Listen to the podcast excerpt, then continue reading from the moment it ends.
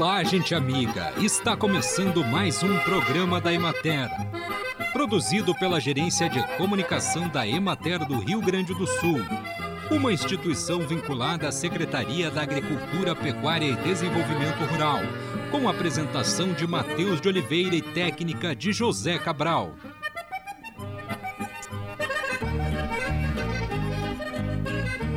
18 de fevereiro é o Dia Nacional de Combate ao Alcoolismo, data que busca alertar para o consumo nocivo de bebidas alcoólicas. O álcool é uma droga e prejudica o corpo e a mente, levando à dependência. Quem precisa de ajuda pode buscar os grupos de ajuda mútua Alcoólicos Anônimos, que é referência no apoio a quem está sofrendo e quer parar de beber. Não é cobrado nada para participar das reuniões e um dos princípios da Irmandade é o sigilo. A instituição está presente no Brasil há 80 anos e possui reuniões em quase todos os municípios do país. Outra opção gratuita para quem precisa de ajuda é o Centro de Atenção Psicossocial Álcool e Drogas, os CAPS-AD, que são unidades de saúde dedicadas ao atendimento de dependentes químicos, com equipes de médicos, psicólogos e terapeutas. Em cidades que não possuem CAPS-AD, os alcoólatras podem buscar atendimento em um CAPS tradicional ou unidade básica de saúde para iniciar o tratamento. Nos casos que necessitam de internação, é o próprio CAPES que fará a solicitação e o encaminhamento para as instituições associadas. Agora o panorama agropecuário. Na regional da Emater de Caxias do Sul, produtores de alho seguem fazendo o toalete do bulbo, que compreende o corte das raízes e da parte aérea e a retirada de túnicas soltas ou sujas de solo, para posterior classificação e comercialização. A quantidade de alho nos galpões com aberturas de bulbo ou da túnica tem preocupado os agricultores. Alguns optam pela venda parcelada do alho a fim de quitarem dívidas do custeio da lavoura e na expectativa da melhoria na precificação. O fluxo de comercialização segue um pouco abaixo do esperado. O preço do produto continua em torno de R$ 3,00 acima do número de classificação, ou seja, bulbo número 5 é vendido a R$ 8,00 o quilo, número 6 a R$ 9 e bulbo número 7 a R$ 10,00 o quilo. Na região de Passo Fundo, a produção da safra de alho está armazenada em galpões.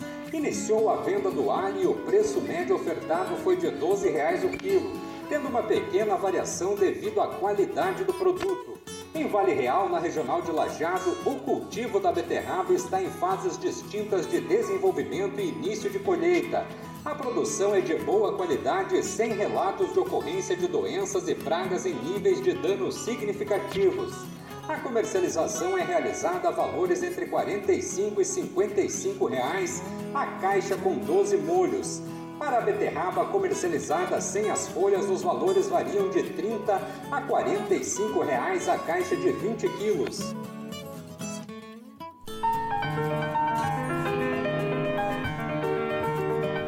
No programa de hoje, o professor da Universidade Estadual de Maringá do Paraná, Carlos Moacir Bonato, fala sobre a homeopatia em agrosistemas. Nós temos também alteração na vitalidade e longevidade das sementes tá? Uma outra coisa que está em voga agora, está vigente, gente, isso aí é muito importante, é que muita gente está falando em mudanças epigenéticas. E nós, nós percebemos que a homeopatia, como a homeopatia é informacional, a gente tem que tirar um pouco do conceito de energia, porque o conceito de energia que nós temos de homeopatia é um conceito que não fecha com a física clássica, clássica, tá? Mas Agora, se você fala que ela leva informação, aí sim nós estamos dentro do princípio quântico, né, da, da, da física quântica ou mecânica quântica.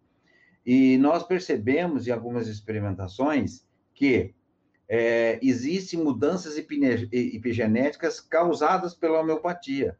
Vocês podem perceber nesse, nesse trabalho que a, a Samireille fez, de mestrado, ela mostrou uma modificação nas sementes, a percentagem de germinação de sementes que não foram tratadas com homeopatia e de sementes que foram tratadas com homeopatia. Ou seja, a informação passou para a planta mãe, passou para a semente e ela inclusive, levou essa informação e trouxe diferenças na germinação, a 12, a 18, 24 e 30, né?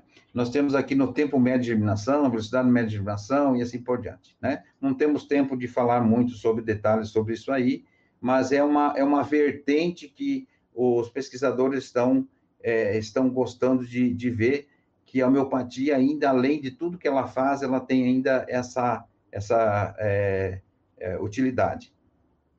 Nós não vamos falar aqui dos princípios, né? Mas vejam, tudo que nós falamos de homeopatia que foge os princípios básicos, princípio da similitude, a experimentação no homem-são, o medicamento único e doses infinitesimais ou mínimas, não é homeopatia, tá? Não é homeopatia. Então, nós, por exemplo, na agricultura, nós utilizamos os nosódios, nós usamos os isoterápicos, mas nós, eu gosto de usar, mas não é homeopatia.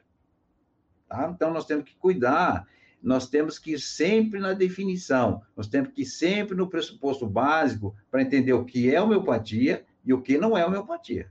Tá? Eu, eu sempre peço para as pessoas darem uma olhada nesse grande, grande é, vamos dizer assim, pesquisador, médico, né, chamado Paracelso. O Paracelso, ele trouxe, na verdade, é, é, antes de Hahnemann, é, obviamente que Paracelso trouxe, por exemplo, a lei das assinaturas, a lei do semelhante, já era, já era vivido por Paracelso. Só para vocês terem uma ideia, então vocês veem a nozes, por exemplo, né?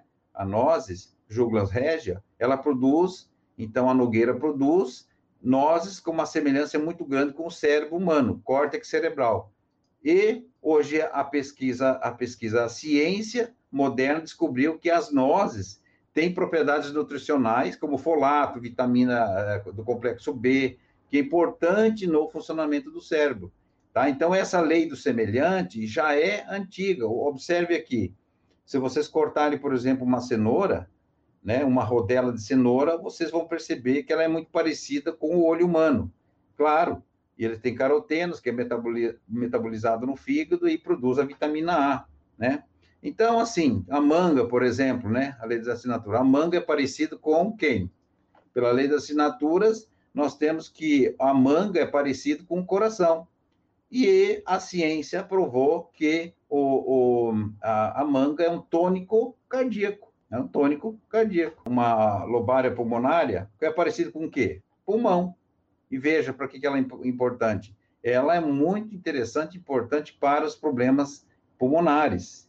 Então vejam que a, a, como o nosso planeta Terra, nossa Via Láctea, nosso sistema, são regidos por leis, por normas, né? Por leis.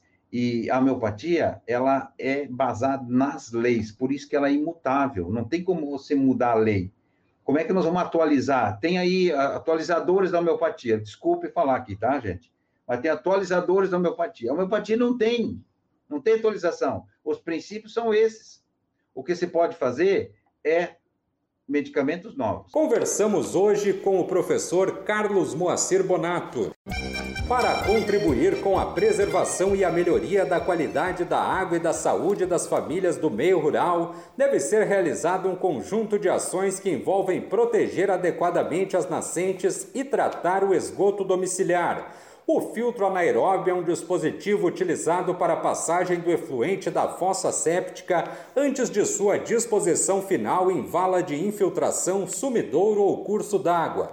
É um reator biológico onde o esgoto é depurado por meio de microorganismos não aeróbios, dispersos tanto no espaço vazio do reator quanto nas superfícies do meio filtrante. É utilizado mais como retenção dos sólidos. Após este tratamento complementar realizado pelo filtro anaeróbio, o esgoto é canalizado até o sumidouro. O sumidouro é a unidade de depuração e de disposição final do efluente, da fossa séptica e da caixa de gordura verticalizado em relação à vala de infiltração. Devido a esta característica, seu uso é favorável somente nas áreas onde o aquífero é profundo, onde possa garantir a distância mínima de 1,5 metros entre o seu fundo e o nível aquífero máximo. E assim encerramos mais um programa da Emater Um bom final de semana a todos vocês e até a próxima segunda-feira neste mesmo horário.